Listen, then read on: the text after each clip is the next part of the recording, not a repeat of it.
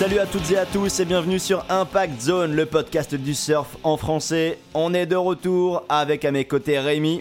You Et non pas Fredo qui est pas là pour la technique et Dieu sait qui nous manque. Euh, mais en tout cas, on tenait vraiment à faire une émission spéciale pour un événement qui l'est tout autant. C'est le retour de G-Land sur le calendrier World Tour. 25 ans après sa dernière édition en 97.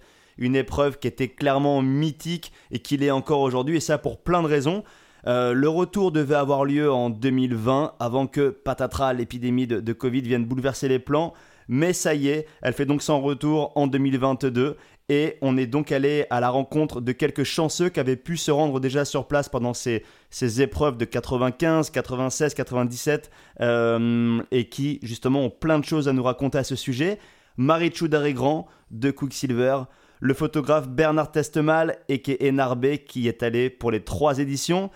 Peyo Lizarazu aussi, ou encore Franck Lacaze, un Franck qu'on a déjà reçu au micro, mais qui euh, lui aussi avait eu la chance de couvrir le couvrir l'épreuve, et qui nous raconte évidemment plein d'anecdotes sur, euh, sur le sujet, des choses passionnantes. On aura aussi Peter Boskovic, euh, a.k.a. Bosco, le photographe australien, qui lui a été un peu moins chanceux que les autres, puisque il était là en 94, la nuit où le tsunami a ravagé le surf camp et, euh, et propulsé tous ses occupants euh, dans les arbres. Euh, voilà, son histoire vaudra vraiment le détour. On profite aussi de cette intro pour rappeler que Quicksilver lance une capsule dédiée euh, sur l'événement et qu'on fera gagner des tenues Quicksilver G-Land à la fin de l'émission. Donc soyez bien attentifs à tout ce qui va se dire. Euh, voilà, mais ouais, Rémi, on est super excités Ouais, de, ce retour. Enfin, Franchement, franchement, c'est grave. C'est euh, c'est une super compète. On parle souvent de Dream Tour. C'est une Dream Wave pour, pour plusieurs raisons. Il y a le côté, il y a la vague qui est incroyable, et puis il y a, il y a toute l'histoire, la jungle. Il y a tout un, tout un délire graphique aussi autour de la compète qui, a toujours, euh, qui a toujours un peu euh, réveillé, euh, réveillé les passions. Et puis, ouais, il y a un petit côté aussi mystique derrière, derrière ce spot, derrière l'endroit qui, bah, qui est sujet à, beaucoup de fantasmes. Donc, ouais, c'est une belle édition. Et puis, puis, ouais, on va aussi parler un peu maintenant du, niveau actuel sur ce genre de vague de haute performance. Ça, ça risque d'être incroyable. Exactement. Donc euh, un endroit, un endroit mystique, une épreuve mythique, et, euh, et justement, on va commencer par le commencement. Il a donc la découverte du spot, et on voit que bah, le mythe de G-Land, euh, c'est écrit dès les premières heures du spot. Ouais, euh, le mythe de G-Land et d'ailleurs l'histoire de G-Land qui qui est un peu obscure parce qu'il y a, comme beaucoup de, belles choses sur Terre, il y, a, beaucoup de gens qui claiment sa découverte. Et, euh, donc, euh, bah, on a dû faire un peu nos recherches pour, euh, avoir un peu euh, notre version de l'histoire. Alors, ce qui est sûr, c'est que, c'est que sur cette vague, cette vague est visible euh, quand on arrive sur Bali en avion. C'est une vague qui est, très consistante. Et donc, elle est visible depuis l'avion. On voit clairement une, euh, une gauche qui, qui s'enroule dans cette baie de, de, Grajagan, donc le- la pointe de Plongkung. Et, donc, la, vague est visible. Donc, cette vague, elle a été découverte au début des, des années 70. Mais on ne peut pas savoir qui a vraiment identifié la vague, vu que tous les surfeurs de l'époque euh, l'avaient déjà, l'avaient déjà spoté de- depuis l'avion. Après, il y en a qui ont, ont lancé des, expéditions pour pouvoir aller la voir. Et après, il y en a qui l'ont sublimé par leur niveau de surf. Euh, dans, dans un Surfer Journal, il y a un extrait d'un livre qui va sortir euh, fin septembre. Et ce livre raconte euh, toute la découverte de G-Land. Et donc, euh, on, a pu, euh, on a pu lire cet extrait dans, l'excellent Surfer Journal, et, je vous le conseille. Où c'est c'est un, un récit de Mike Ritter qui fait partie des pionniers de la vague. Et donc, apparemment, les premières, les premières expéditions là-bas, elles ont été, elles ont été lancées en 1972. Donc, il y avait plusieurs gars qui avaient vu, qui avaient vu cette vague, ils en parlaient. Euh, il y avait toute une communauté de surfeurs hippies qui squattaient à Bali.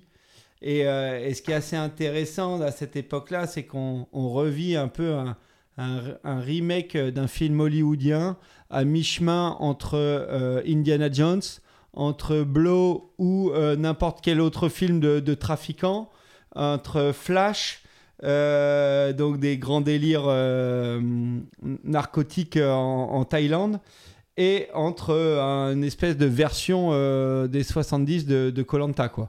Donc, euh, donc c'est assez intéressant, ouais.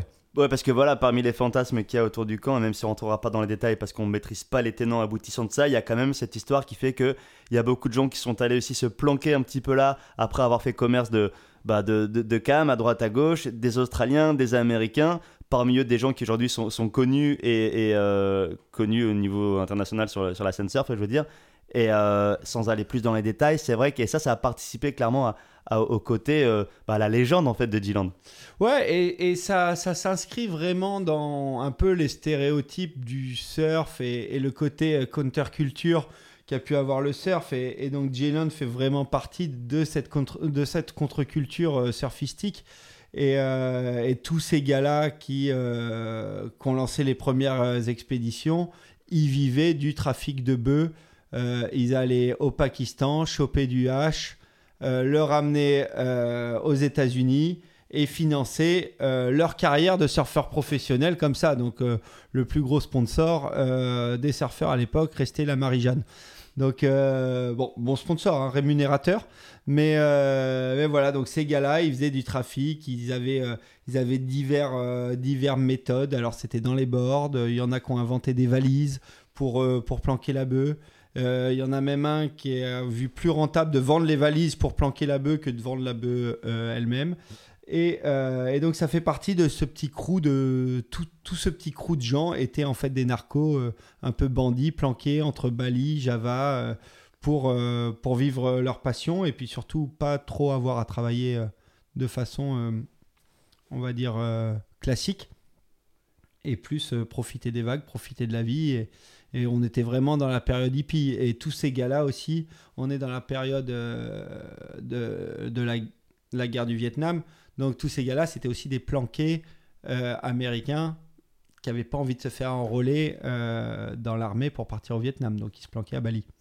Et dans les très bonnes pages de l'article de Surfer Journal dont tu parles, il y a justement les premières expéditions de ce type-là, compris le, bah, compris leur courage à deux mains pour essayer d'aller euh, d'aller voir comment ça se passait. il y a eu des expéditions parties de Bali à la fois depuis la terre et depuis la mer et dans des conditions assez bluffantes. Euh, ouais, courageux ou téméraire. Euh, ou inconscient. Ouais, ou inconscient, la limite est, la limite est infime.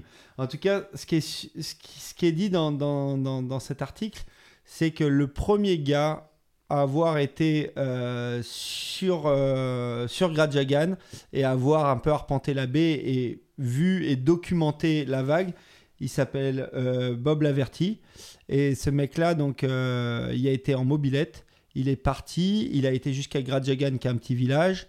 Et en fait, arrivé euh, à Gradjagan, il faut passer une rivière. Il a réussi à passer la rivière, loin un bateau pour, pour passer la rivière. Et après, c'est la, c'est la pure jungle. Et il n'a pas réussi à aller jusqu'à la pointe pour, pour se mettre à l'eau. mais il a pu photographier la vague. Et suite à ça, il a écrit des lettres à ses potes. Euh, des lettres de 12 pages. Euh, décrivant la vague et tout ça. Et, euh, et, bon, bref, ça, ça a éveillé la, motivation de, sa, propre motivation, sa propre motivation et celle de ses potes. Et en 73, première expédition. Et la première expédition, truc de dingue. Donc Mike Richter, Mike Boyoun et Bob Laverty, ils y vont en hobby 16. Donc je sais pas si vous, savez ce qu'est ce un hobby 16. En gros, c'est un petit dériveur pour faire de la régate de bord de plage. Un petit catamaran. Voilà, c'est un euh, oui, un petit catamaran, pardon, pas un dériveur, mais euh, pour faire de la, de la, régate de bord de plage quoi. Donc c'est pas vraiment un, un, bateau de traversée ou quoi que ce soit. Et donc ils partent depuis Kuta avec leur hobby 16 pour aller voir la vague. Il y a quand même plusieurs dizaines de, de milles marins qui séparent les. 56 euh, km apparemment qui séparent euh, la plage de Kuta de, de la pointe, euh, la pointe de Plungkung. Et, et donc voilà, ils y vont en 4. Et un autre crew, il va en moto. Donc ils partent depuis le ferry, prennent le ferry, ils partent en moto, ils tracent et ils arrivent au village, ils galèrent, ils crèvent leur moto et ils marchent jusque, jusque là-bas pour, pour voir la vague. Bon bref, ils surfouillent un peu, trip un peu épuisant, ils surfouillent, ils voient la vague, euh, ils, ont des bonnes vagues, mais euh, bref, un peu euh, à l'image des, des, premiers Lost in the Swell, voyage un peu trop éprouvant pour réellement profiter du surf et, et donc ils rentrent vite. Et là, toute cette équipée prévoit un prochain trip quoi. Et le prochain trip, c'est euh, ils trouvent un aristocrate new-yorkais qui leur prête un, trimaran. un mec qui voulait s'encoquiner un peu, qui était content d'être avec, avec les dealers de weed. Et, et donc, il leur prête un trimaran. Et là, ils font le, vrai trip et la vraie expédition là-bas. Et pareil, pareil ils, partent. Et là, ils y partent pour plus longtemps et ils scorent vraiment la vague.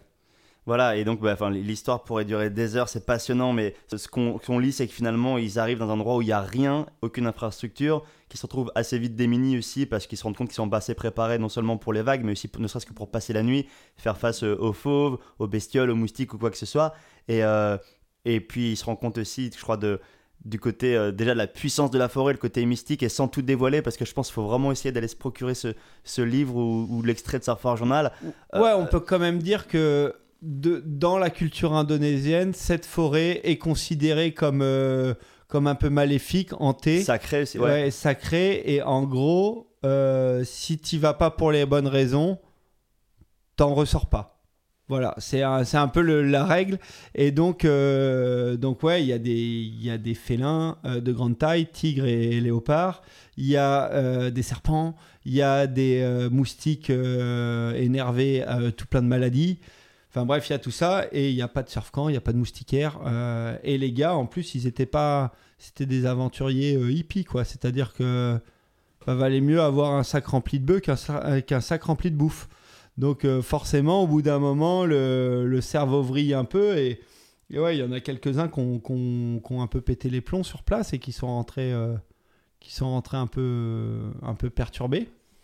Euh, ouais, donc euh, voyage, voyage éprouvant pour le, pour le physique comme pour le psychique, vraisemblablement. D'ailleurs, euh, Bob Laverty, suite, à suite à son premier trip, lui, lui la, session suivante, il, il est mort mystérieusement à Uluwatu. Ses potes, ils l'ont retrouvé mort dans l'eau. Voilà. Et ils ont, dû, ils ont dû galérer pour le remonter de la falaise grosse galère et il y en a d'autres qui sont restés collés. Enfin bref, ouais, côté un peu, côté un peu hanté, maléfique euh, du spot. Donc euh, tout ça, ça, crée le fantasme autour, euh, autour de l'endroit. évidemment, qui dit dit aussi Jerry Lopez et c'est sûr que son nom, il est clairement associé au spot et pour de bonnes raisons parce qu'il a été un des premiers à, aller sur le spot. Il fait vraiment partie des pionniers. Mais l'histoire montre quand même que voilà, il y avait tout le crew dont tu as parlé, cette, cette expédition qui avait été mise en place avant. Mais Mike Boyum a monté ce surfcamp au début des années 80, donc lui a décidé d'exploiter commercialement le potentiel du, spot. Et Jerry Lopez euh, a, été là par la suite et clairement eux ont écrit les, grandes lignes et les, on va dire, les plus belles histoires de, de G-Land, donc grand respect aussi à eux. Mais c'est important en tout cas de raconter ce que raconte euh, le, livre qui s'apprête à sortir. Ouais, c'est clair, je pense que c'est une histoire à connaître. Il est évident que surfistiquement, des mecs comme Jerry Lopez ou Jeff Hackman ont sublimé et euh, l'ont mis sur la l'ont mis sur la carte, euh, la carte surfistique mondiale parce qu'ils ont montré tout le potentiel du spot avec leur niveau. Ouais, ouais, voilà. Il y a donc Peter McCabe qui était là aussi et Jack McCoy. Et pour la petite histoire, ça vaut le coup d'aller vous rendre sur notre compte Instagram puisqu'on a remis la main sur le premier Surfing Magazine de 1982 qui raconte ce sujet, le premier sujet où, Jerry Lopez et Peter McCabe surfent une vague à Java, une vague qui du coup plus tard sera, euh, sera euh, ben voilà, présentée, dévoilée comme étant, étant Dylan. Donc c'est un, un bon document intéressant pour, pour les fans d'histoire de, surf. Euh, en tout cas, des années passent autour de ça. Ensuite, le, je pense qu'on peut vraiment dire que le, ben, la vague elle est révélée au plus grand nombre à travers le film Endless Summer, un chasseur de, chasseur de vagues, le numéro 2 qui sort en 94. Et là, la séquence qui arrive à la fin du film, on voit justement Jerry Lopez et Laird Hamilton, qui accueillent donc euh, Wignut et Pat O'Connell pour une, session vraiment d'anthologie. Et, euh, et, ça, ça finit bah, voilà, de convaincre les gens que G-Land elle a un potentiel de, de vague vraiment world class. Et ça, donc 94, bah, c'est juste l'année qui précède 95, première édition du Quicksilver Pro G-Land. C'est clair. Et, euh, et d'ailleurs, à, juste titre, parce que le spot de G-Land a tout ce qu'il faut euh, pour, pour être un, un spot world class documenté. L'orientation est parfaite, orientation plein ouest de la pointe, euh, côte sud, un canyon de vent qui fait accélérer les vagues. Euh, Romain, tout à l'heure, tu me disais en off, euh, s'il n'y a, pas de vague à Giland, il n'y a pas de vague en Indo. Donc euh, voilà, sac, sacrée vague, coucher de soleil de malade, riff, jungle. Enfin bref, il y a, tous les ingrédients pour, bah, pour un joli storytelling sur, autour d'une vague. quoi. Ouais, c'est ça. Et, euh, et, je pense que c'est vraiment ce genre de choses qu'avait en tête Quicksilver quand ils ont décidé de, de lancer la, la compétition là-bas. On rappelle quand même qu'à l'épreuve, qu'à l'époque, pardon, le World Tour n'était pas ce fameux Dream Tour qu'on a connu quelques années après, mais que les, les choix des épreuves pouvaient laisser à désirer. Et donc là, il marquait vraiment un, un, très très fort euh, coup avec, ce, avec ces trucs-là. On a justement été euh, voir Marichou Darigrand, qui à l'époque s'occupait du marketing chez Quicksilver, et qui elle nous a raconté euh, en tout cas qui nous a euh, confirmé le côté révolutionnaire assumé euh, de Quicksilver sur ce choix de G-Land. On l'écoute. Certaines personnes qui étaient responsables marketing Quicksilver de l'époque, au niveau international, Bruce Raymond, il y avait Jeff Ackman, et certains d'entre eux étaient allés à G-Land à l'époque où c'était vraiment une, une, expédition. Et c'est vrai que il y a beaucoup de compétitions avaient lieu dans des villes comme à Biarritz ou autres et ils, avaient, ils rêvaient de faire une compétition dans, un lieu improbable avec euh, la meilleure vague du monde. Donc c'était à l'origine, c'était ça, c'était vraiment une détermination de, Bruce Raymond, entre autres, de, de, faire cette compétition euh, parce que là, on était sûr d'avoir la meilleure vague et Bon, et qu'il n'y ait pas de public, c'était c'était pas un problème parce que ça commençait à bouger au niveau de tout ce qui était euh, images, etc. Donc, euh, priorité, c'était la vague. On révolutionnait euh, les compétitions de surf. C'était vraiment la première fois. Après, il y a eu plein d'endroits où ça s'est reproduit, mais c'était vraiment une nouveauté dans le monde du surf et, et c'était important de pouvoir justement donner les meilleures vagues aux meilleurs surfeurs du monde. Et comme on le disait en intro, il y a aussi euh, Bernard Tastemal, alias Narbé, grand photographe de surf français, qui, euh, qui nous a raconté, lui, sa vision des choses, puisqu'il était euh, sur place pendant les trois éditions. Et alors lui, pour la petite histoire, il était photographe de windsurf, hein, surtout à ce moment-là, et il commençait à faire de la photo de surf pour le magazine Trip Surf, le magazine français qui était sorti quelques mois auparavant. Et en fait, Trip Surf avait été le seul média européen invité sur la compétition. Et bizarrement, raconte Narbé, aucun des, euh, des, journalistes qui travaillaient pour le magazine ou des photographes n'avait voulu se rendre sur place. Et donc c'est à lui qu'on a fait la proposition. Et euh, lui, clairement, en fait, il y a vu euh, une opportunité énorme à tel point qu'il s'est il a investi du matériel, il a acheté, il a acheté une, une, longue focale, un caisson, tout ça, en disant il y a vraiment une carte à jouer sur cette épreuve. Et, et ben, en l'occurrence, ça a été un bon choix puisque ces photos ont, quand même bien tourné par la suite et surtout ils ont alimenté le premier portage de Trip Surf euh, qui est, euh, qui est absolument extraordinaire sur, euh, sur cette, cette édition. Et il raconte qu'en arrivant là-bas, c'était le seul Français avec VTA David, Poto, donc le surfeur thaïsien qui était sur le tour à l'époque, et que ben ouais, il sentait vraiment le côté révolutionnaire et le côté exceptionnel de, de l'épreuve, de ce que était en train de se, de se passer sur place. On l'écoute. Il y avait très peu de mecs, il y avait très peu de, de, gens qui l'avaient surfé auparavant hein, dans le lot. Ouais, c'est ça. Quasiment pas quoi. Il y avait Robbie Bain qui l'avait surfé, qui avait eu le, ah, cette aventure avec le tsunami en 94. Euh, il y avait deux trois surfeurs qui l'avaient surfé auparavant, mais pour euh, même des gens comme des invités comme Rizal Tanjun, je sais même pas sûr qu'il avait surfé, tu vois. Euh. donc il découvre, tout le monde découvrait un peu. Hein. Il se passait quelque chose, ouais. Ouais, ouais complet. Il n'y a aucun endroit au monde où il y a eu une compète dans début, un endroit un peu hostile, entre guillemets, quoi, parce que c'est c'est quand même pas un endroit euh, même en 2010 quand on est reparti il y a beaucoup de gens qui ont pris une baigne euh, c'est tu vois qui étaient là dans leur bungalow et les moustiquaires euh, euh quand, tu vois il, il pleut tu as des, des, grosses jours de pluie tu as l'humidité à 80% en tout cas c'est sûr que c'était un, un, sacré pari de la part de Quicksilver. Une compète sans public complètement différent de ce qu'on faisait à l'époque. À l'époque, c'était vraiment euh, complète, en plein été, euh, là où il y a du monde, avec beaucoup de public, dans des vagues de merde, parce que c'était en plein été.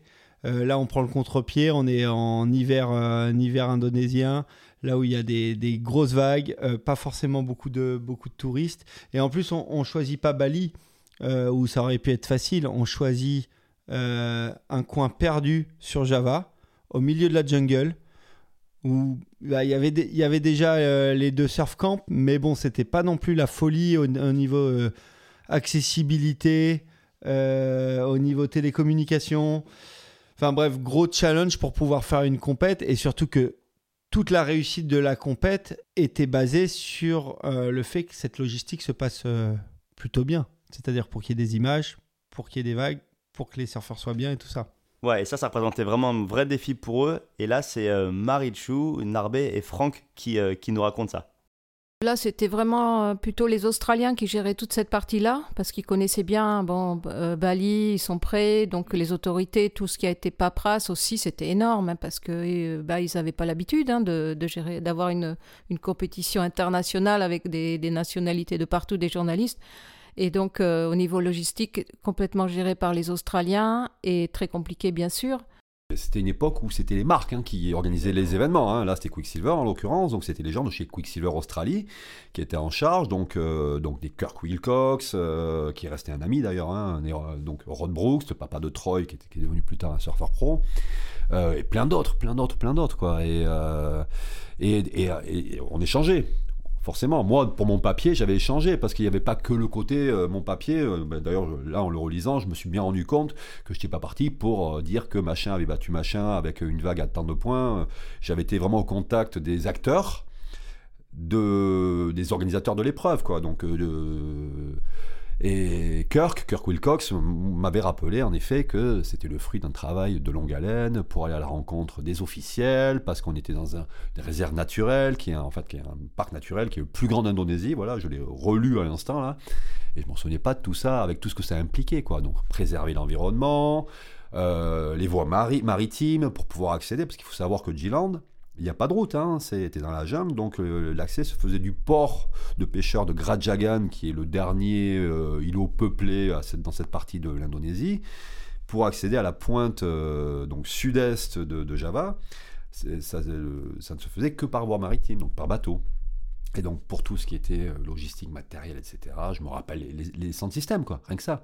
Il fallait un centre système exceptionnel parce que la, vague étant très loin, ils avaient disposé des haut-parleurs d'une marque américaine bien connue, euh, ça hurlait, rien que ça déjà, il y en avait pour des tonnes de matos et, euh, c'était dantesque, quoi, hein, les, moyens qui avaient été mis en œuvre. et après, au-delà de ça, aussi l'accueil de autant de personnes. Alors, bon, voilà, les surf camps étaient habitués malgré tout à accueillir des invités, mais probablement pas autant. J'ai- D'ailleurs, euh, quand, on était arrivé, qu'on avait reconnu notre bungalow, là, avec, on s'est retrouvés énervés tous les deux, on- bon, c'était pas première classe, hein, euh, c'était très roots, quoi, c'était très roots, on s'en foutait, ça nous allait très bien. Je me demande si je dormais pas sur mes housses de bord, moi, d'ailleurs. Mais non, non, c'était... euh, voilà, c'était full, ça débordait de partout, et, euh, tu sentais, oui, qu'en effet, ça avait impliqué énormément de travail, ouais. D'autant que si tout le monde va arriver cette année à Giland via des, des speedboats qui partiront directement de Bali, à l'époque c'était déjà une expédition en soi d'arriver jusqu'à là-bas, et ça tous les invités nous le racontent. Déjà, rien que pour y aller, c'était une expédition. C'est la mission pour aller là-bas. On avait tous rendez-vous à Bali, d'abord. Je pense qu'il y avait deux ou trois bus plein de tous les compétiteurs, les juges, euh, la presse, etc. On était sur euh, les routes et on partait vers Java, donc euh, encadré par la police. Donc euh, ils roulaient comme des malades. On était tous là à, à regarder en se disant on va jamais y arriver. Et, euh, et donc c'était vraiment un, un gros, un, un gros hamdam, quoi. Il y, avait, euh, il y avait beaucoup de moyens mis en place, on le sentait. Tu vas prendre le ferry euh, sur la côte ouest, là tu traverses, tu vas, tu traverses à Java en ferry. Java rebus, et tu roulais toute la nuit à, sur Java, ce qui était quand même une expérience en soi. Ensuite, on avait une réception avec les autorités, avec euh, remise de médailles, euh, danse, etc. Et là, tu vas à un village qui s'appelle Grajagan. Et ce nom était vachement exotique j'adore. Et là, tu arrives dans une énorme. euh, C'est un port, comme ça, un port de, de cale sèche à marée basse, quoi. tu vois, c'est où les bateaux viennent se poser à la marée. Et où ça grouille de vie. Tout se transporte en bateau, quoi. Et ça marche avec la pêche. Euh, les, camps sont de l'autre côté de la baie, quoi. Il y a quoi, 40 minutes de, de speedboat pour. euh, 30 minutes de, de speedboat pour aller euh, avec la bonne marée toujours. et arriver euh, jusqu'à G-Land. Donc euh, oui, c'était une grosse, grosse expédition pour y aller. Et Narbé nous raconte aussi que justement en termes de, de logistique, il n'y avait euh, pas la communi- les communications euh, qu'on a aujourd'hui, et ça, ça a impacté aussi l'organisation de chacun. Et euh, il raconte que lui, qui était quand même missionné pour euh, aller suivre la compétition, a failli, a loupé même d'ailleurs le, le départ euh, pour G-Land, et il ne doit sa place dans un bateau et sa présence sur place que justement à Richie Collins, un autre surfeur bien célèbre de l'époque, qui lui avait un peu trop forcé sur, sur la fête la veille et qui avait loupé son, son départ parce qu'il s'était pas réveillé à l'hôtel et qui sont venus rechercher emmenant avec eux ce, bon Narbé. On écoute l'histoire. En fait, le point de départ, c'était Bali. Mhm. Point de rendez-vous Bali, départ de Bali. Tout le monde partait de Bali. Et puis mission. C'est la mission pour aller là-bas. Et donc, il me semble, que, il me semble bien que, avec la météo qui s'annonce, il y avait des swells annoncés, ils ont bougé un peu les. Ils ont un peu bougé euh, de 24 heures. Et moi, j'étais déjà depuis 10 jours là-bas. Donc, je sortais tous les soirs. Euh, je faisais ma vie. Euh, et puis il y a des, filles là qui me disent un soir, mais t'es pas parti Ils sont tous partis qu'est-ce que tu fais là? Tu devais pas aller à Chiland Comment ça, ils sont partis? Mais c'est demain le départ. Il dit, non, non, tout le monde est parti. Et en fait, effectivement, je suis allé au point de rendez-vous à l'hôtel, tout le monde était parti. Et je, je savais même pas où c'était, moi, Giland. Et, euh, et heureusement, ils ont oublié Richie Collins, euh, qui était un surfeur du, Tour à l'époque. Et Richie Collins était dans une chambre, il avait fait la. Il y avait un peu de, de barigoule, hein, ça partait en live hein, à l'époque. Hein. Et ils l'ont oublié dans la chambre d'hôtel. Et il, il, avait la tête dans les fesses un peu là. Et c'est où Ils sont où Tout le monde Donc euh, en fait, ils ont envoyé quelqu'un chercher Richie Collins et moi j'étais là aussi. Euh, donc ils m'ont embarqué évidemment. Tu vois, mais j'aurais été tout seul, peut-être que j'aurais pas été. Enfin, je pense que je me serais démerdé à y arriver. Mais eux seraient pas revenus te chercher en tout cas. Je pense pas, non.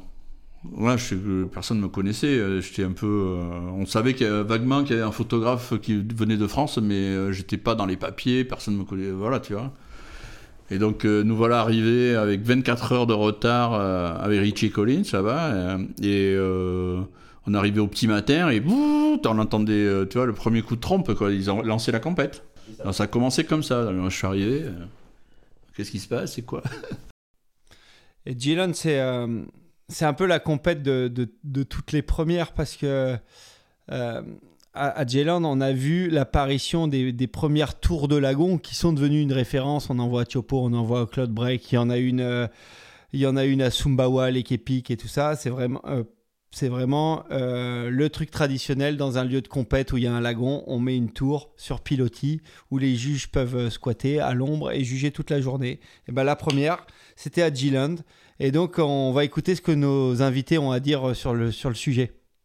Il a fallu tout acheminer, le, le podium, tout ce qui était dans l'eau, ce qui, était la première fois aussi qu'on mettait une, un podium, enfin une tour comme ça dans l'eau. C'était quand même euh, un challenge qui, qui à l'époque, bon, on n'avait pas d'exemple, hein, donc c'était quand même une, une, histoire incroyable. Mais ça, euh, entre tous les, tous les Australiens, ils ont fait fort hein, et ils ont marqué les esprits aussi avec leur, leur tempérament. On y va, on y va, quoi. C'est des guerriers. T'avais une tour plantée sur le riff et ça shootait pas mal de, du, de la tour. Et donc, euh, ouais, cette compète de toutes les premières, comme tu disais, bah, c'était donc aussi une compète sans invité au milieu de la jungle. Et, euh, et ça, bah, c'était un, un, défi, un pari pleinement assumé par, euh, par la marque. Et là, donc, c'est Marie Chou qui était donc au marketing de, Quick à l'époque euh, qui nous en parle. Bien sûr, parce que quand on voit les images de G-Land, ça a marqué tous les esprits, il y a eu des, bon, chaque fois des vagues incroyables, donc euh, super bien filmées, donc c'est des images qui restent et, ça reste dans le temps. Donc pour nous, c'était très important et le succès a été quand même euh, incroyable. Donc c'était pour, c'est pour ça qu'on y est retourné plusieurs années.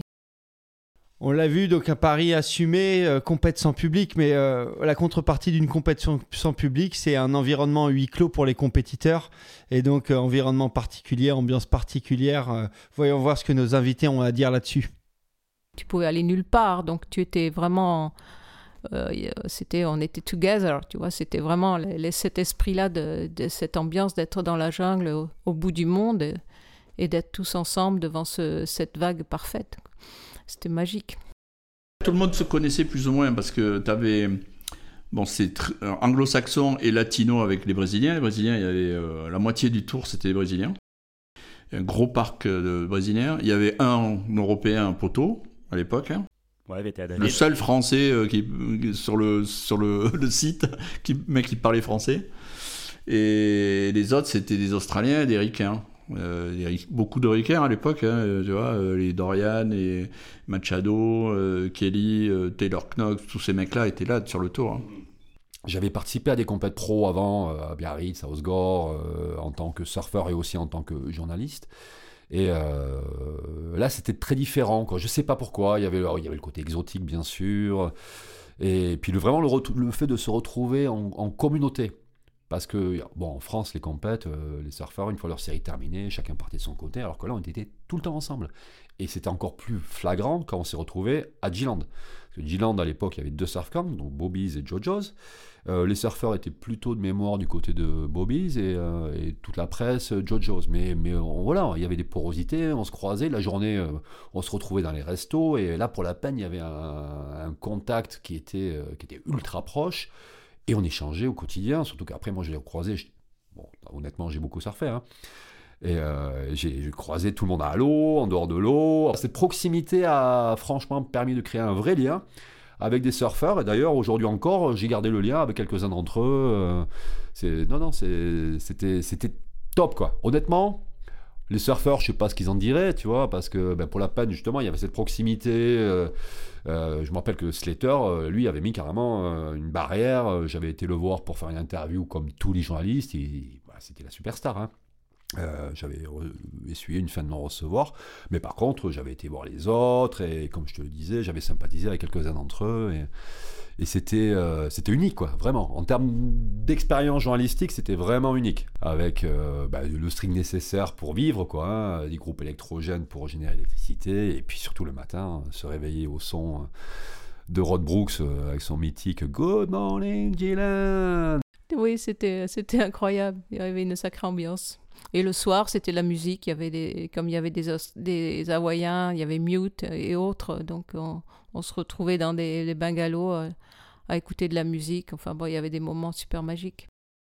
Ouais, ambiance particulière en huis clos et puis aussi ambiance particulière dans le, dans le setup du camp. En fait, euh, comme on le disait, tu étais au milieu de la jungle. Euh, il y, a, y, a, de la vie, il y a des bêtes, plus ou moins sauvages. On a pu lire dans des récits de, de Jerry Lopez qu'il y avait des gars qui s'étaient fait attaquer par des léopards, mais genre attaqués à mort terminé par le léopard. Des locaux, ouais. Ouais, des locaux qui sont fait bouffer littéralement par des léopards. Euh, il y a des serpents, il y a des singes, il y a des insectes. Enfin bref, il y a tout plein de vie. C'est vraiment la jungle. Et donc, euh, bah, donc quand adapté, euh, les, les, les, cabanes sont en hauteur pour pas être à même le sol et, et près des serpents et autres. Et donc ouais, assez, assez flippant l'endroit quand même. Et d'ailleurs, euh, tous nos invités ont, des petites anecdotes croustillantes euh, sur ce côté très wild de l'endroit. Il y avait beaucoup de, beaucoup de, de serpents, il y avait beaucoup de, d'animaux sauvages, d'araignées, ça grouillait. Il fallait pas avoir peur de ces petites bêtes. Et moi, avec mon passé africain, ça me dérangeait pas trop, disons. Croisé au détour d'un petit chemin, euh, en plein jour, un, un petit mamba vert petit green mamba dont tu sais que la piqûre euh, potentiellement peut te mettre sur le carreau, enfin te, tuer. Hein. Voilà, bah t'es dans la jungle. C'est la deuxième année là, euh, Robert justement. Ça c'est un bon truc, j'avais oublié. Tu fais bien d'en parler, mais il était, t'avais euh, un seul camp, euh, Bobby's Camp là, et t'avais un îlot central qui servait de, avec une télé et des, et des vidéos et cuisine ouverte, tu vois. Et, et donc il y avait de l'électricité, tout ça. Et donc il travaillait, là, il était avec ses scanners et tout. Euh, et euh, donc le, tout le monde dormait, c'est en minuit, très peu d'éclairage, puis il entendait. Et a un bruit, mais un boucan terrible, tu vois, une grosse bête, grosse bestiole.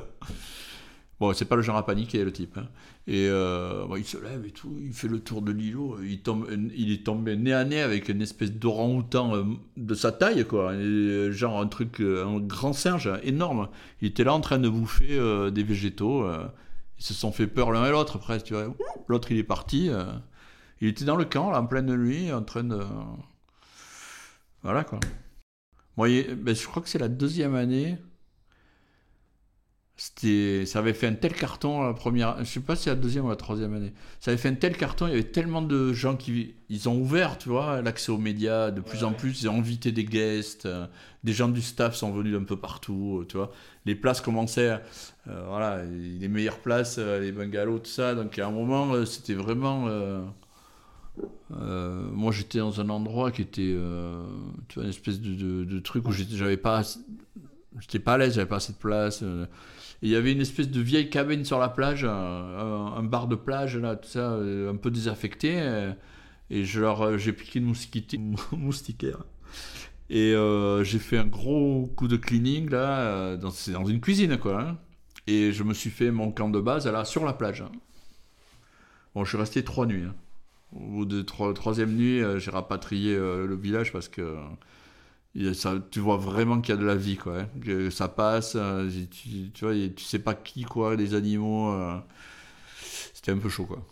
Donc, euh, bon, on retourne un peu à la civilisation, entre guillemets. Et il y a d'autres raisons qui expliquent euh, la, la- la conception un peu particulière du camp et ses cabanes à 3 mètres de haut. C'est les risques de tsunami. Euh, en 94, donc un an avant la première édition de, la, compétition, il y a eu un tsunami qui a frappé le surf camp de nuit euh, et qui a propulsé ses occupants, des surfeurs pros et un photographe, euh, ben voilà, dans les arbres à plusieurs mètres de haut. Et donc ce photographe, c'était Peter Boskovic, alias Bosco, donc photographe australien de surf bien connu, qui a collaboré avec plein de magazines et qui collabore encore aujourd'hui avec Quicksilver, et qui nous raconte justement cette nuit de juin 94 et la façon dont lui, eh ben, il, a, il a vécu ce, moment hyper intense. On l'écoute. Alors en 94, euh, j'étais parti faire un, photoshoot avec euh, les deux marques Kutelines et Otuna.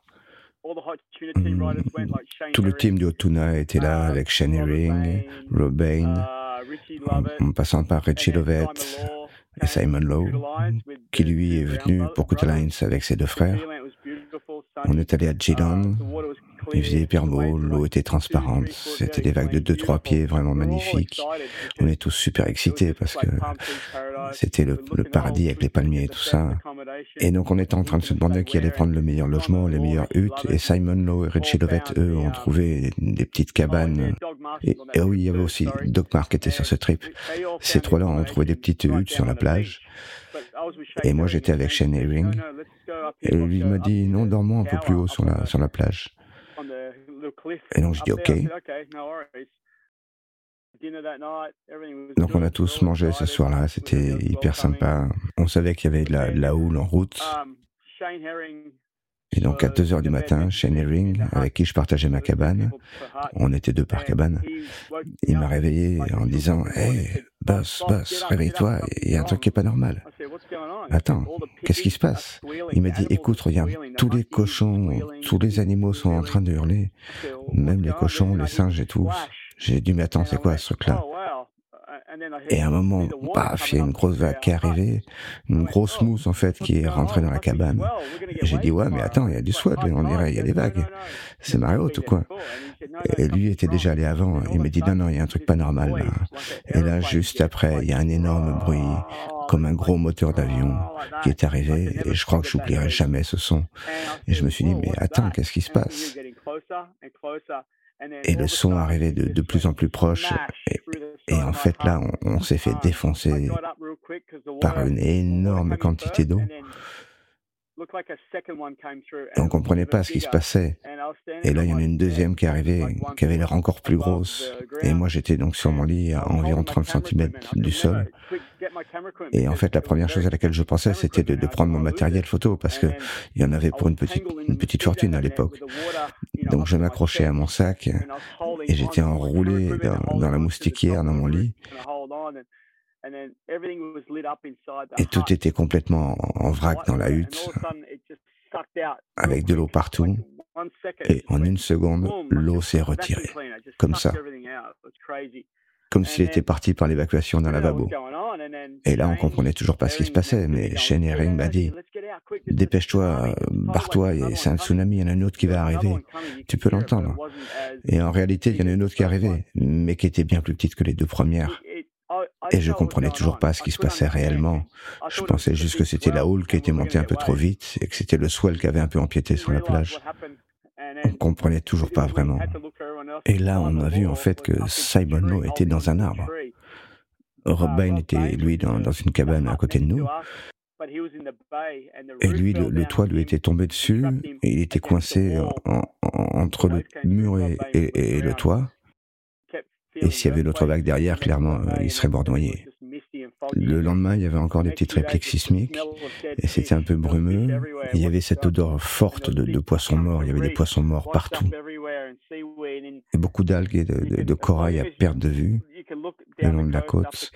On voyait juste une énorme ligne d'algues de corail qui, recouvrait les plages. La planche de Simon Lowe a été retrouvée à, peu près à un kilomètre et demi du camp, cassée en deux, pas dans la longueur, dans la largeur. Et il y avait un gars d'Australie de l'Ouest qui est resté dans la hutte de Jerry Lopez qui était très haute, qui était quasiment à 5 ou 6 mètres de haut. Lui s'est fait aussi exploser par la mousse. Et il y avait un, autre arbre juste derrière la hutte, et ils ont retrouvé sa planche encore 3 mètres plus haut. Donc, en fait, on, pense qu'il y a une vague d'environ 10 mètres de haut qui, a, frappé le camp et qui a envoyé la planche dans l'arbre. Beaucoup de gens sont morts ce, jour-là de l'autre côté de, la pointe. Et ouais, c'était vraiment une expérience incroyable à vivre. Donc ouais, voilà, voilà l'histoire. Waouh, ouais, donc on l'avait dit, une anecdote euh, bien, bien, bien heavy. Euh, et euh, pour la petite histoire, Peyo Lizarazu était, lui, cette nuit-là, à Bali avec Pierre Agnès pour son tout premier voyage en Indonésie. Et il a lui-même senti, senti la terre vibrer sous ses pieds, mais loin de s'imaginer qu'à quelques kilomètres de là, il y avait eu un, un tsunami de cette intensité. Waouh, ok. Ça, ça, pose, ça pose le cadre. Et il y a autre chose intéressant par rapport à ces, éditions de 90, c'est que bah, évidemment à l'époque il n'y avait pas d'internet, encore moins de streaming pour, euh, euh, couvrir les compétitions. Et donc on voit bien qu'au fil des trois éditions de 95 à 97, euh, ben, en fait la communication autour de la compète, a suivi l'évolution technologique des, télécommunications. Chaque année, en fait, il y avait de nouvelles possibilités par rapport à l'année précédente pour partager le contenu produit. Et donc là, c'est super intéressant d'avoir euh, justement euh, ces, souvenirs que nous partagent notamment Marichu et, euh, et sur comment ils se débrouillaient sur place pour, pour envoyer les infos. On écoute. Il n'y avait pas vraiment de communication avec l'extérieur. Et il n'y avait pas de live, il n'y avait pas de, il y avait pas d'infos quoi. Hein. tu pouvais pas voir les résultats le soir. en tout cas pour la première année, il n'y avait rien qui était vraiment établi à ce niveau-là. C'est-à-dire que tout le monde est rentré chez soi après. Enfin bon, on n'est pas rentré direct, on, a festoyé un peu à Bali après, mais. Euh, les images, euh, chacun avait ses images, euh, que ce soit en, film ou en, ou en photo, c'était de l'analogique, donc il fallait passer par l'étape labo, développement, table lumineuse, sélection, etc. Donc chacun a fait son taf de son côté en rentrant. Donc ça a pris un certain temps avant qu'on voit les premières images. Et, et, pour la deuxième année, ça a été un peu différent, parce que deuxième année, ils ont ils ont évolué sur ce genre de. Ils ont trouvé des compétences euh, pour accélérer ce processus. Et euh, on en parlait en aparté là tout à l'heure, mais il y a un Australien, euh, un Australien qui, est, arrivé avec le crew. C'était Quicksilver International qui gérait hein, ce, truc. Donc Bruce Raymond, Kirk Wilcox, etc. Donc dans leur bagage, ils avaient amené un mec qui s'appelle Robert Griffith et qui venait du, du, du, sport, euh, de l'action sport australien, hein, le rugby, rugby, cricket, tous ces trucs-là. Mais surtout, il maîtrisait la technologie. Euh, c'était l'émergence un peu des nouvelles technologies, c'est-à-dire les scanners, euh, la numérisation sur des CD, etc. Il maîtrisait ça, il avait amené un labo mobile en fait avec lui. Ce qu'il faisait, c'est que il, il, développait ses films sur place. Hein, alors, il travaillait avec des films couleur papier, pas de la diapositive comme nous, on travaillait tous en Velvia. il il n'aurait pas pu développer en, avec ce procédé, mais il développait de la couleur papier, donc. donc, il avait ses négatifs, couleur. Il avait un scanner, un petit scanner portable. Il est scanné, il est gravé sur son ordinateur, c'est les débuts des ordinateurs. Et euh, le CD euh, sélectionné, etc., partait. Alors, euh, à minuit, genre, ça partait avec un, Indonésien en vélo, parce qu'il y a une piste qui serpente dans la jungle, comme ça, là. Pour les gens qui connaissent, moi je ne m'y aventurerai pas, mais. Et tu peux rejoindre Grajagan, la civilisation, on va dire, par la, jungle. Mais c'est vraiment la jungle. Hein. Et donc le mec, ils amenaient le CD euh, par la route, là, ça montait dans un taxi euh, tuk-tuk, là, qui l'amenait jusqu'à Denpasar à Bali, hein, à l'aéroport international, et qui, qui, prenait le premier vol pour l'Australie, où quelqu'un le récupérait et l'amenait euh, au Sydney Herald, et c'était imprimé en première page le lendemain dans les journaux en Australie. C'était incroyable. Hein. Incroyable. Aujourd'hui, tu fais ça sur un bouton, c'est en live, quoi, mais avec un téléphone, mais à l'époque, c'était une performance euh, incroyable. Envoyer des images, c'était toute une complication. Donc, euh, on essayait de faire partir des images par bateau jusqu'à Geelong. Et après, ça repartait sur, euh, vers Bali. Enfin, bon, c'était tout un sketch. On n'était jamais sûr que les images allaient arriver à temps pour certains médias. Mais bon, c'était le début de toute cette histoire. C'était sympathique. Comme on l'entend, Romain, euh, en trois ans, il s'est passé plein de choses sur cette compète, plein d'évolutions euh, technologiques, euh, d'évolutions de, concepts et autres. mais malheureusement, elle n'a duré que, trois ans. en effet, en 98, pour diverses raisons politiques en Indonésie, instabilité politique, instabilité économique en Asie du Sud-Est en règle générale, euh, voilà, tous ces facteurs ont fait que Quicksilver et, l'ASP ont décidé euh, d'annuler l'édition 98. Mais les raisons de l'annulation, euh, sans aller trop dans les détails, mais il y avait quand même une grosse tension politique dans le pays. il y avait des, des émeutes plutôt, je crois, motivation raciale. Quoi. Je crois que euh, il y avait des grosses tensions entre la communauté chinoise et la communauté indonésienne, euh, même si effectivement, euh, dès le départ depuis Paris, on sentait qu'on allait dans un pays qui était quand même un peu particulier, mais comme souvent, l'Indonésie est grande et, Bali est, une île un peu particulière dans toute l'Indonésie. Donc, ce qui se passait, c'était effectivement très très chaud à Jakarta. mais sur Bali, c'était très calme. Mais c'est ce qui a fait que L'événement a été annulé à la dernière minute alors que toute l'organisation était calée. Tout le monde était à Bali hein, euh, euh, quand ça a été annulé. Ça a été annulé à la dernière minute. Hein.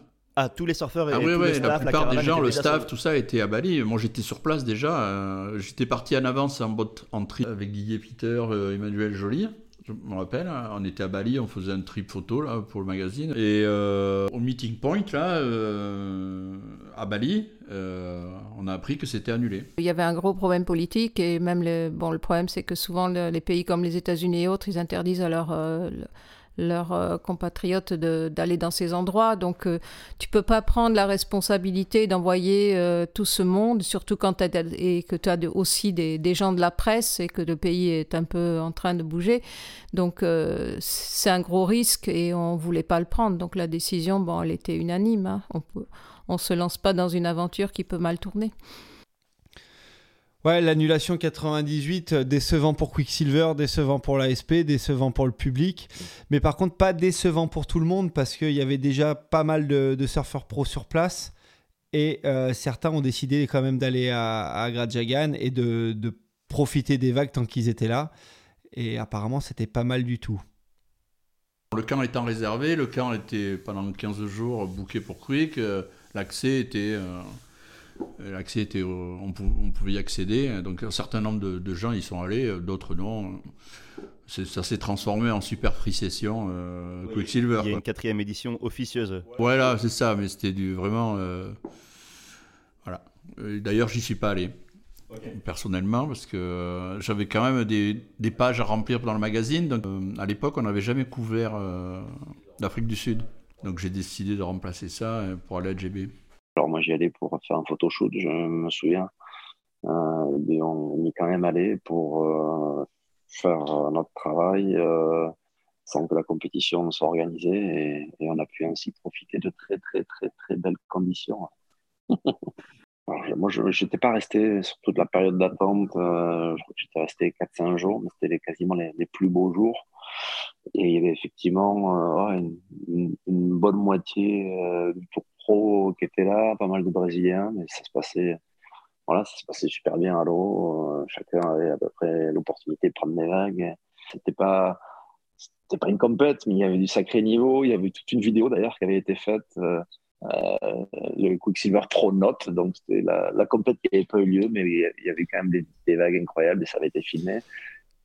Ouais, en tout cas, 3, ans de compète, annulation en 98, décevant, mais bon, ce qu'il faut, faut donner le crédit à Quicksilver et à, et à, cette, à cette, cette épreuve, c'est que ça a ouvert des esprits. L'annulation du, du, du Pro, euh, a quand même permis à Quicksilver de, de développer le concept et, euh, et de, de l'étendre sur d'autres spots tels, euh, tel Fiji, parce qu'après ils ont créé le Fiji Pro. Donc compète aussi dans le même délire et un peu un peu reculé sur des belles vagues, vagues de performance, d'engagement et tout ça. Donc donc top. Et puis après ce qui est ce qui est indéniable, c'est que cette compète, c'était une des premières Dream Destination dans le, dans le tour ASP et que ça a initié euh, le, début du World Tour. Et ça, euh, nous en parle.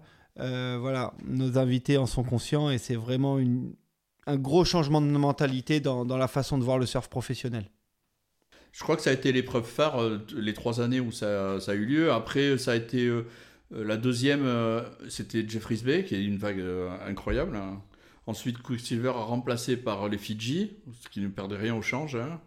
Et euh, en 99, il y avait eu le, c'était le série B, la euh, euh, Pro, mais c'est passé en CT après à Tahiti.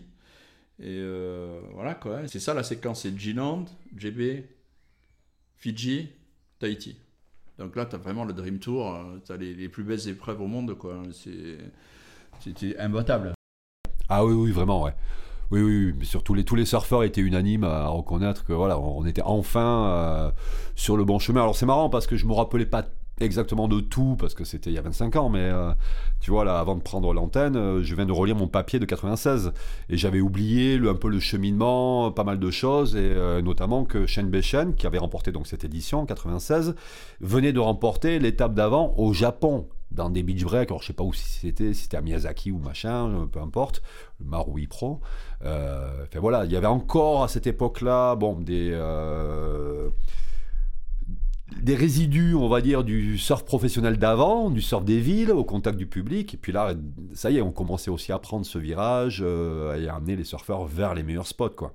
Et donc G-Land, ça a été vraiment, je crois, c'était le premier spot mythique d'une telle qualité proposée aux surfeurs. Quoi. Après, il y aurait eu Fidji, euh, bon, il y avait, il euh, GB, bien sûr, mais différent. Enfin, je veux dire, là, on était parti vraiment au contact de la vague, quoi, isolé, et les moyens avaient été mis pour que tout se passe dans les meilleures conditions possibles.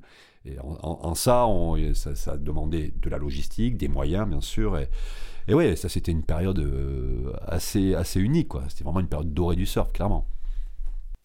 Mais bon, retour à G-Land. Et euh, justement, en 2010, euh, Quicksilver a de nouveau privatisé tous les camps pour organiser un, énorme trip là-bas, réunissant euh, ses principaux athlètes, les plus gros, et aussi euh, une grosse partie de son staff. voilà, pour, pour pouvoir redécouvrir un petit peu G-Land et voir comment ça avait évolué. Ouais, d'ailleurs, il y a, Stab qui a, rédigé un article récemment sur, euh, sur le sujet, et euh, sous la plume de, notre ami Paul Evans. Euh, et, justement, il raconte que ce trip avait été un peu initié par Belly et, et avait un peu une vocation de, repérage pour, pour remettre la, compète sur le calendrier. Ouais, en gros, ce que, raconte l'article, on savait que Belly était plus ou moins quand même à l'origine du, retour qu'on va vivre là euh, euh, du World Tour, du retour de G-Land, qu'il avait quand même œuvré pour que, pour que cette compétition euh, revienne sur le calendrier. Et, en fait, l'article raconte que donc Belly et Jack Patterson, Snake, en 2009, ils sont allés vendre un peu le, projet à des gens de Quick en montrant un peu tout l'intérêt qu'il peut y avoir pour la marque de revenir sur cette, destination qui était complètement mythique et que, et que bah, contrairement à ce qu'on pouvait penser, ça coûtait même moins cher que de financer une compétition comme le Quick Pro Gold Coast par exemple. Euh, et les gens avaient été plutôt séduits en interne, avaient dit ok.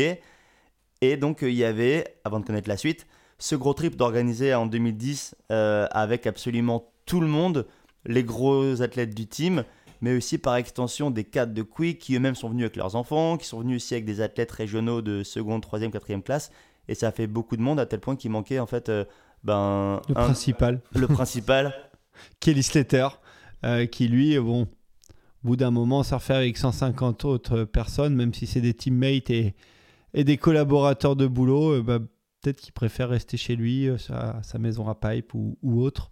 Mais, euh, mais ouais, et du coup, il a décliné l'invitation au dernier moment. Et là, donc, c'est Narbé euh, encore, qui lui était entre-temps déjà retourné à G-Land pour faire des photos avec Jeff Hackman pour son livre Mr. Sunset, qui était donc sur ce gros trip team building Quicksilver en 2010 et qui nous raconte ça. Il y a eu une euh, privatisation du camp par Quicksilver en 2010, là, pour ressouter les équipes hein, un peu, où il y avait tout le monde. Kelly est pas venu. Et. Euh, et euh, Ouais, il y avait et des athlètes et beaucoup de gens du staff aussi. Euh. Il y avait, ouais, c'était surtout pour, ouais, il y avait, il y avait tous les staffs de tous les continents, Australie, US, etc. c'était le, le, maxi production, quoi, tu vois. Mais c'était une époque où les, les, surfeurs sont devenus des superstars, des enfants gâtés. Et, donc, tu avais je sais pas, 6-7 ténors internationaux et tu avais 150 personnes autour. Quoi. Avec des, des, productions de télé, des caméras fantômes, euh, tu vois, 1000 images secondes, hélico, euh, enfin la totale. Hein. Des shootings pour l'international, pour l'Europe, pour ceci, pour cela. Mais c'était très sympa. Hein. Bon, il y avait Pierre, et Pint, il y avait euh, Bob McKnight, il y avait tout le monde. Quoi, hein. et, sauf Kelly. Kelly était voilà. Il aurait dû être là. Il aurait dû être là, ouais. Mais bon, c'était le début du. Euh, c'était euh, bah, en 2010. Hein, et en 2010, il était. Euh, il courait son dixième titre, là. Hein, et c'était avant son dixième titre. C'était en octobre qu'il a eu à Porto Rico. Hein. On y était, je sais plus quel mois on y était. On devait être en juin ou un truc comme ça. Et je sais plus pour quelle raison il n'est pas venu. Mais bon, très vite, après son dixième titre, il, commençait à les choses s'emboîtaient différemment déjà. Il y avait peut-être un message là derrière, je sais pas. Je ne veux pas rentrer là-dedans. Mais... Et donc ce trip a donné lieu à une, vidéo euh, Quicksilver euh, voilà, dans laquelle on voit absolument tout le team euh, et dans un G-Land qui est quand même pas aussi parfait que pendant les trois éditions, mais un très très joli G-Land. Et, et, pour autant, ben, la compétition n'est pas revenue sur le spot l'année suivante comme prévu. Ouais, et selon Stab, euh, il y, euh, a des influences marketing externes à Quicksilver qui auraient, euh, qui auraient fait changer la donne. Notamment, c'est l'arrivée du mastodonte du sport, Nike, dans, dans, le surf. C'est au moment où, Nike arrivait avec, avec le projet 6.0. Et à ce moment-là, Nike arrivait en, en, force, comme ils le font souvent quand ils décident de, de pénétrer un marché. Euh, et, ils avaient pris tout l'US Open en mode US euh, Open, euh, donc Nike 6.0, la compète de surf, Converse qui est détenu par Nike, qui sponsorisait la compète de skate, de le, le, BMX sponsorisé aussi par Nike 6.0. Enfin bref, gros dispositif Nike Inc. sur Huntington Beach, donc en, plein cœur de la Californie urbaine. Et ça, ça a un petit peu fait revoir tous les plans des gens du marketing chez Quick qui se sont dit, bah attends, mais en fait la tendance du surf, elle est plus urbaine que dans la jungle. Et euh, le public qu'on doit toucher est plus ce public urbain. Donc en fait, est-ce qu'il y a vraiment un intérêt à refaire un Quick G-Land Et la, réponse a été non. Et c'est pour ça que l'année suivante, en 2011, ils ont fait cette grosse compète euh, à New York. Ouais, qui était euh, une belle édition, mais c'est vrai qu'en termes de, de budget marketing et, et de dépenses, eh ben, ça coûte souvent plus cher de, faire euh, une compétition en plein cœur de la plus grosse ville, euh, d'une des plus grosses villes du monde, plutôt que de rester dans la, jungle euh, entre, entre surfeurs du, top 34 ou 44, peu importe. c'est clair qu'en termes de coût, ça devait pas être la même, mais bon, faut reconnaître, c'était quand même une édition assez ouf avec des, des, vagues exceptionnelles et puis même un impact marketing pour, pour Quicksilver qui était complètement, complètement dingue, puisque puisque bah voilà, ça, le, surf a résonné à New York pendant, pendant quelques jours euh, grâce à la compète. Il y a eu quelques petits euh, faits d'armes quand même aussi dont on, parle encore quelques années après, comme, euh, comme le, le petit... Le tennis tour de Bobby Martinez. Exactement, je pense à ça, ouais. voilà, donc non, c'était pas, c'était pas du tout une épreuve loupée, mais c'est ça qui fait que qu'ils ont décalé d'encore quelques années ce, ce retour à, à dont on est en train de parler depuis tout à l'heure. Ouais, après, c'est une affaire de tendance. Hein. Au même moment, Rip Curl faisait The Search à San Francisco. Enfin, il y avait, il y avait vraiment cette tendance euh, surf urbain. voilà, bon, c'est.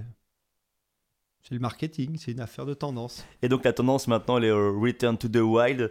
Et, et en tout cas, je sais pas, mais la volonté de Quick et de gens comme Belly, elle a réussi à, payer. Donc, donc on en est hyper content. Euh, on parle depuis tout à l'heure de tout ça, il y a aussi quand même quelque chose dont il faut qu'on parle, c'est le surf en soi. On sait que Dylan, c'est clairement une gauche incroyable, la plus belle gauche au monde pour certains. Euh, ben, on va parler justement de cette vague, en l'occurrence de ces sections, parce que la vague est tellement longue qu'elle se divise en plusieurs parties. Franck Lacaze, encore lui, euh, les a testés quand il est allé, hein, par conscience professionnelle évidemment. Et, et ben justement, qui mieux que lui parmi nos invités pour nous raconter un petit peu comment fonctionne Dylan On l'écoute. J'ai envie de te dire, la, pire section de G-Land, c'est. T'as envie d'y passer ta vie, quoi. Je me rappelle que les premiers jours de compète, enfin, de non-compète, puisqu'il n'y avait pas assez de houle, ils voulaient impérativement, les organisateurs, lancer sur les meilleures sections. Faut savoir que G-Land, la vague, euh, je sais pas, elle doit faire 500 euh, mètres, quoi. Alors, ça connecte pas, hein, tu fais pas des vagues de 500 mètres de long, mais tu as une première section qui s'appelle Kongs, qui avait été rendue célèbre par Gary Elkerton, d'où le surnom dans une des vidéos Quicksilver de l'époque, dans les années 80, ou euh, Kong Island d'ailleurs, donc euh, Gary Alcarton, Chappie Jennings, euh, je crois qu'il y avait encore Abel Bartholomew, etc. Et, et, on savait pas où on était hein, à cette époque-là. Mais cette section avait gardé le nom de Kongs. Et, c'est incroyable quoi. Alors il y a moins de tubes, mais elle reçoit toute la houle, mais c'est ultra fun quoi. Et ça peut être solide, hein, c'est ultra fun. Et, dès qu'il y a eu un peu de houle, mais toujours pas assez pour pouvoir lancer la compète, on était sur Monet Trees, qui est la section qui est pile en face, euh, enfin la plus centrale, quoi, euh, qui, marche de la mi-marée à marée haute. Marée basse, c'est un peu plus craignant, s'il n'y a pas d'eau, mais, euh, mais bon, c'est pareil, quoi, c'est des vagues incroyables. Il y a des tubes, il y a des, sections à manœuvre, et puis bon, après, voilà, dès que ça grossit. Alors quand ça a vraiment grossi, c'était plutôt vers la fin de compète, là, sur cette édition 96. il y a eu un jour où on, s'est retrouvé à Speedies, donc la section la toute dernière section qui est la plus tubulaire, la plus, la plus méchante, euh, la plus radicale, la plus spectaculaire. Et, euh, ça partait de donc, Launching Pads, qui est la section d'avant. Donc Launching Pads, ça veut dire... Euh, piste de décollage. Piste de décollage, exactement. Donc c'était vraiment le, décollage vers le, gros tube de Speedies. Et bon, j'avais réussi à prendre quelques vagues avant, mais dès qu'ils ont lancé la compète, par contre là, on était en phase finale. J'ai sorti et puis là, j'avais sagement couvert le, le déroulement de la compète, quoi. Super belle vague, mais comme euh, beaucoup de très belles vagues, eh ben, super dangereuse également. Déjà, bon, il y a la mise à l'eau, c'est une grande ligne. Euh, il n'y a pas spécialement de mise à l'eau ou alors rentrer par le, channel des bateaux hyper loin, et là, c'est 800 mètres de rame. Mais sinon, en gros, faut timer son entrée et réussir à passer au bon moment. Parce que si tu passes pas au bon moment, en gros, tu bouffes les quatre sections que Franck vient, nous, de nous expliquer et tu les bouffes dans la gueule et tu dérives avec le courant bouffant tout avec de l'eau au genou. Donc, euh, autant dire, un moment pas cool. Et ça, c'est Jerry Lopez, tu disais tout à l'heure en off, qui, euh, qui raconte ça. Exactement, dans le Surfing Magazine de 1982. Donc, euh, quand même relativement ancien, mais, mais toujours valable. Jerry Lopez disait que bah, faut timer son entrée, sinon, bah, mal tempo, tu bouffes pendant 10 minutes et, et après, tu as 800 mètres de rame par le chenal à faire, tout lacéré. Et euh, aussi, lui, dans ce même magazine, il disait même qu'à l'époque, il ne surfait pas marée basse. Donc ça a changé depuis, mais euh, il ne surfait pas marée basse, il n'allait pas à l'eau à, ce moment-là. Euh, bon, bref, il y a ce côté-là.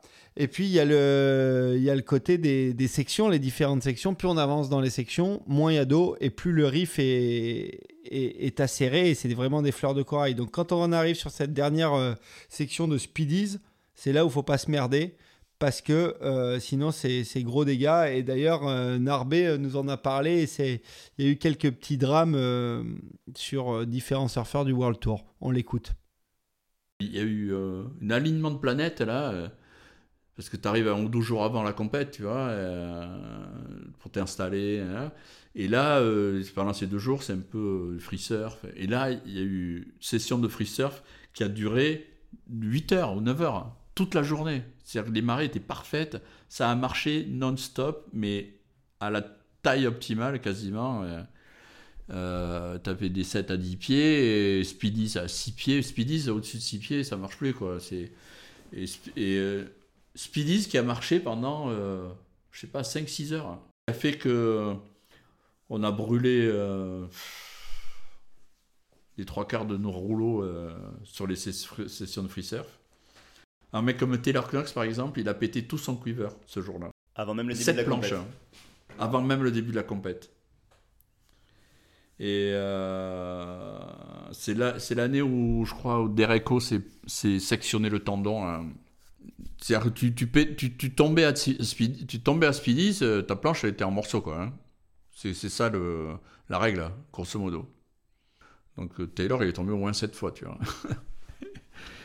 Et euh, il a fini avec des planches d'autres, quoi. Et, euh, et, Dereco, lui, sa planche, elle a snappé, et il est tombé sur sa planche, et, les bouts de fibres, là, tu vois, c'est comme du rasoir, c'est sectionner le tendon, tout ça. Et, moi, j'étais sur un bateau, donc euh, on était tous ah, comme des pecs. Et, puis je l'ai vu à l'intérieur, là, dans le lagon, en train de se faire démonter, la mer levée. Donc euh, on est rentré avec le petit bateau dans le lagon, c'était chaud. Hein. et on est allé le choper là, et je sais plus qui c'est qui avait moi sur le bateau. Et euh, puis il hurlait, hein, et il s'est accroché au bateau. Et, je l'ai aidé à monter, puis quand il est monté sur le bateau, j'ai vu le genou avant qu'il le voie, tu vois. Et j'ai mis ma main dessus parce que tu, tu voyais euh, que c'était c'était sale quoi. Il le tendon, il était coupé en deux et il y avait l'os quoi. Il y avait plus rien qui tenait, la jambe elle pendait, tu sais. C'était nickel, hein, c'était propre, euh, c'était comme un bistouri. Hein. Mais euh, donc on l'a amené au bord, euh, le tout lui est arrivé en courant, ils l'ont sorti du bateau et après nous on est reparti au line-up. Ouais, et Dieu sait que t'as pas envie de t'ouvrir le genou là-bas Giland au milieu de rien. Euh, Narbé nous raconte aussi que ben, euh, Peter Wilson, un joli, le photographe que les auditeurs commencent à bien connaître euh, chez nous, et, euh, et Sarge, un, caméraman, eux ont carrément vu leur bateau retourner par une vague et ils ont dérivé pendant de longues, longues, longues minutes. sans rien pouvoir faire, avec en plus pour joli ben, de devoir traîner sa Pelican Case et son matériel par une main et de l'autre main de devoir euh, essayer de sauver le capitaine du bateau indonésien qui, comme souvent malheureusement, ne savait pas nager. Donc euh, voilà, un, vrai moment coup de pression pour, euh, pour lui et qui raconte quand même que bah, ouais, le line-up est quand même, quand même assez mouvant vu la, vu la dimension de la baie et, et, que bah, ouais, ça reste super dangereux. Donc petit aparté pour dire que d'ailleurs Jolie ressort depuis quelques jours plein d'archives des nombreuses fois où il est allé à à G-Land. Je crois que la première fois c'était en 88 et avec en plus à chaque fois des petites anecdotes super bien racontées, super bien détaillées. Donc on vous invite à aller voir euh, son compte Instagram pour, euh, pour aller euh, vous nourrir de tout ça. Donc voilà, on l'a dit, vague dangereuse, mais ben, voilà, qui se mérite. Hein. Speedies restera, je pense, quand même l'une des, l'une des sections que tout le monde espère voir marcher et que les compétiteurs espèrent scorer pendant la compète. Ouais, tu parlais de line-up mouvant. Euh, Jerry Lopez, encore une fois, on parle dans, ses récits où, au début, les, premières fois qu'il y allait, il y allait en bateau. Et donc, ils arrivaient depuis le, depuis le large sur le line-up. Et tous les premiers trips, il était super frustré parce qu'il n'arrivait pas à se placer sur ce line-up-là. Et il a réussi à se placer qu'une fois qu'il l'avait vu depuis la Terre. Donc, euh, ouais, spot magnifique, mais compliqué. Donc, euh, c'est pas donné à tout le monde.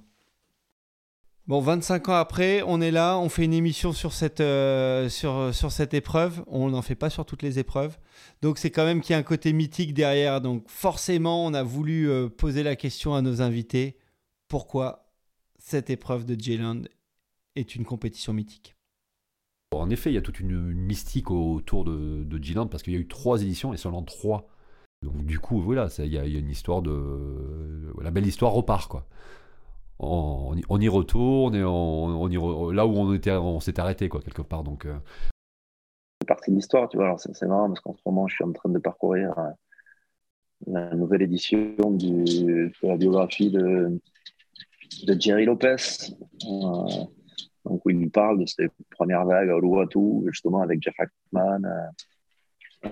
et de cette découverte d'Uluwatu, avec, pardon, cette découverte aussi donc, de Geelong, quoi où l'histoire, le, mythe voudrait que l'avion repère ça en atterrissant euh, un jour euh, vers euh, Bali et qui, partent à l'aventure pour découvrir, trouver cette vague. Voilà, qui est quand même en plein milieu de la jungle. Parce que les vagues ont été exceptionnelles déjà et d'une. Mais très honnêtement, hein, des vagues d'une telle qualité, ouais, cloud break quoi. Cloud Break avec des sections parce que, parce que tu as des tubes, tu as des manœuvres, enfin, moi j'ai le souvenir de vagues qui duraient mais 200 mètres, 300 mètres quoi, d'athlètes, c'était délirant. Je relisais les, les 10 tombaient à foison à l'époque, je ne sais plus combien il y en avait eu cette année-là. C'était absolument exceptionnel. Mais la vague est incroyable. C'est quand même un des plus beaux spots de la planète, soyons clairs. Bah, je pense que c'est la vague. Hein. Cette vague, elle est complètement hein, incroyable, elle est parfaite, elle, est, elle déroule pendant je sais pas combien de temps. Et bon, c'est le souvenir. Et puis aussi un peu ce côté, je pense qu'il y a, il y a ce côté un peu aventure, un peu, bon, on est quand même loin du monde, euh, ça fait un petit attrait. Donc j'imagine que tout ça fait que euh, ça reste une vague complètement mythique et on n'en a pas beaucoup vu d'images de, de, depuis. Où, donc les gens s'attendent à quelque chose et j'espère qu'on aura une belle, belle année. Et c'est intéressant ce que dit Marichou parce que même si on parle de l'impact qu'a eu G-Land euh, à l'époque euh, et, sur le fait que tout le monde s'accorde à dire que c'est une des plus belles vagues du monde, comme dit Franck, mais la vague est quand même passée sous silence pendant les années qu'on suivit. On a très peu vu de G-Land dans les magazines, encore moins dans les vidéos. Euh, les Mentawai détrônaient absolument toutes les autres vagues d'Indonésie et du monde pendant des années. Et, et, ça, c'est quelque chose dont on a parlé aussi avec Franck. On a essayé de comprendre pourquoi, justement, eh ben, G-Land avait plus ou moins été mis de côté. Ouais, oui, oui, oui. Bah parce que c'est. Alors, pour des vidéos, si tu veux, c'est une vague, c'est une vague assez répétitive finalement. Tu vois, bon, t'as ces quatre sections distinctes euh, que finalement les Mentawai ont supplanté ce type de spot parce que bah, les tu, tu es en bateau, tu vas d'un spot à l'autre, t'as une droite, une gauche, euh, des, des, profils tous différents. Donc là, pour la peine, c'est vraiment plus le studio indonésien. Il s'est clairement déplacé vers les Mentawai que Gilland, j'imagine que. Mais c'est vrai qu'il n'y a pas eu du tout de vidéos qui ont été faites, à ma connaissance. Après, je Très peu de trips, déjà médiatiquement, la vague, elle s'est vraiment, euh, vraiment été mise de côté. Et même euh, autour de moi, hein, des, des, des trippers, j'en connais qui sont retournés, tu vois, des années après, qui ont continué d'y aller, mais, mais c'est vrai que mais ouais, Moi aussi, mais très peu. C'est passé sous les radars, ouais. Et plutôt des surfeurs corps, alors déjà, il faut son niveau pour y aller, on est d'accord, c'est pas à la portée de tout le monde. Mais, euh, mais voilà, et malgré les infrastructures qui aujourd'hui quand même sont tout le confort ou quoi que ce soit. Et, euh, ouais, ah, puis je peux te dire, c'est des, des, dollars bien dépensés quand même. Hein, ah, bien sûr. Quand, ah, de vraiment surfer. Euh. Peut-être qu'en tout cas, là, on vit les derniers moments de, de calme de G-Land et qu'après la compète, ce sera à nouveau une destination phare et prisée de tout le monde. Et en préparant l'émission avec nos, nos, invités, on a évidemment entendu quelques anecdotes, puisque ça fait remonter plein de souvenirs de, de se replonger dans, dans tout ça 25 ans après. Euh, des anecdotes euh, forcément hyper sympas, mais euh, certaines qui auraient presque pu faire partie de notre rubrique coup de pression, notamment de, de Marichou et, de Narbé. On les écoute. Le fait fois d'être parti surfer Tiger Trail avec trois champions du monde, ils allaient faire des images et, donc on est parti en bateau avec le, photographe Jeff Hornbaker. le caméraman Sonny Miller et il y avait Kelly Slater, Lisa Anderson et Rusty Kiolana et, puis moi dans l'eau. Donc c'était vraiment quand même un, moment qui, qui, me reste euh, marqué pour moi. C'était le Tiger Trail, on revenait par la plage, c'était paumé, paumé, il y avait personne autour, c'était que la jungle. Donc c'est dans une ambiance euh, particulière. Non, ça c'était un très très beau moment. J'ai adoré, je, m'en souviendrai toute ma vie. Je me rappelle, il y a une photo là que tu m'as montrée là, de Renan Rocha qu'on regardait dans le magazine. Je me souviens là de cette séquence là. Euh, je me suis pris une rouste. Hein. Et je l'ai vu. je suis resté jusqu'au dernier moment appuyé sur les boutons, mais euh, je dis, bah, ça, allez, je m'en fous, je prendrai une branlée, c'est pas grave. Mais je l'ai pris la branlée. Mais bon, il y avait Ted Grambo et Don King à ce moment-là dans l'eau, et puis et euh, eux, ils ont plongé, moi j'ai plongé avec eux, eux ils sont sortis comme des poissons, et moi j'étais 10 mètres derrière, 15 mètres. J'avais rebondi sur le riff, je m'étais pas fait mal, heureusement. Même année, j'étais sur le. Il y avait des vagues incroyables. Il y avait un truc dans l'eau. Là, j'étais sur le jet ski avec Rusty Kiolana. C'était peut-être la. Bah, c'était la première fois que j'étais sur un jet ski d'abord. Et dans des vagues comme ça, c'est t'as quand même de l'adrénaline, hein, même si c'est pas toi qui surfe, mais de les voir partir, c'était impressionnant. Et puis à un moment donné, Rusty me dit euh, bon, regarde, on va on va prendre une vague. Je dis ok, d'accord. Et puis il me fait le coup de la panne. Avec le, il fait semblant de démarrer. Puis il me dit ah ben ça démarre plus. À la hawaïenne, tu sais, ils ont leur façon de, de rigoler. Ah, moi, j'étais complètement paniquée. Puis, euh, puis à la dernière minute, il met les gaz, tu vois. Puis, euh, ah.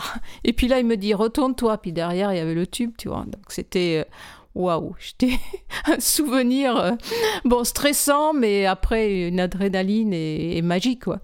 Tu as raconté une anecdote hein, qui est assez drôle. Hein. Et Je sais même pas, si on en a parlé déjà avec Kelly de ça. Mais j'avais vu Kelly auparavant. Je, je, bon, évidemment, tout le monde savait qui, était Kelly. Hein. Il avait été champion du monde, il avait arrêté, il avait repris. Il y avait Baywatch entre temps. Hein. Euh, je l'avais connu quand il venait signer chez Quick. Et une des premières fois, il est venu en France, il était chez Marichou. Il est venu au café là avec Marichou et on était avec Pierre. Euh, je sais plus qui c'est qu'il y avait à table, mais bon, c'était du live. Euh, ça picolait, ça, rigolait. Et lui, hyper straight, quoi. Mais straight, coincé, quoi. J'ai fait des photos aussi pour. à la barre, on a fait des photos lifestyle pour Quick. Je, après, je l'ai pas vu jusqu'à Gilland, quoi, ce gars, euh, quasiment.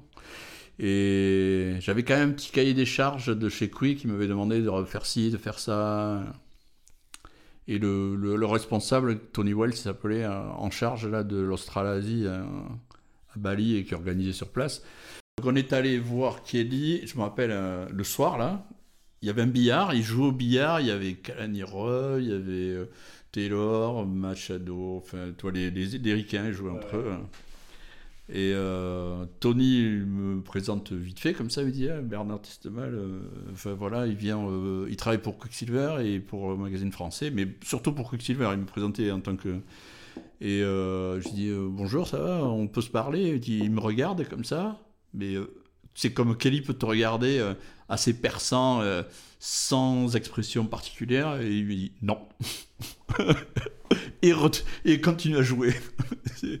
genre, euh, euh, genre, en un mot, euh, c'est fin de non-recevoir, va voir ailleurs si je dis suis, on en reparle plus tard. Je dis bon, ok, bon, ciao, je suis parti, qu'est-ce que je fasse? Ça, c'était ma première vraie relation avec Kelly. Après, on est devenu très assez proches hein, avec le fil du temps. Mais, mais, il a toujours joué avec moi beaucoup, souvent, avec tout le monde. Hein. Mm. Mais là, j'avoue que ça peut, il faut être blindé quand même. Ouais, ouais ça peut déstabiliser. Ça peut déstabiliser, ouais. Ça m'a un peu déstabilisé d'ailleurs. Il faut pas, je veux pas me cacher. Hein. J'ai dit waouh. La dernière anecdote, c'était ben, la, fête qui avait suivi euh, les finales. Donc, euh, combat à l'époque remporté par Shane Bashon et Gary Elkerton en finale. Et là, je peux te dire que les, Australiens, ils avaient retourné le bar euh, chez Bobby's là-bas. J'avais halluciné. Pourtant, la fête, je connais. Hein. Mais là, à ce niveau-là, on était pareil. C'était le WCT de, de, la Fiesta aussi. Tu vois, c'était, euh, il y avait un bon step-up, quoi. Délirant.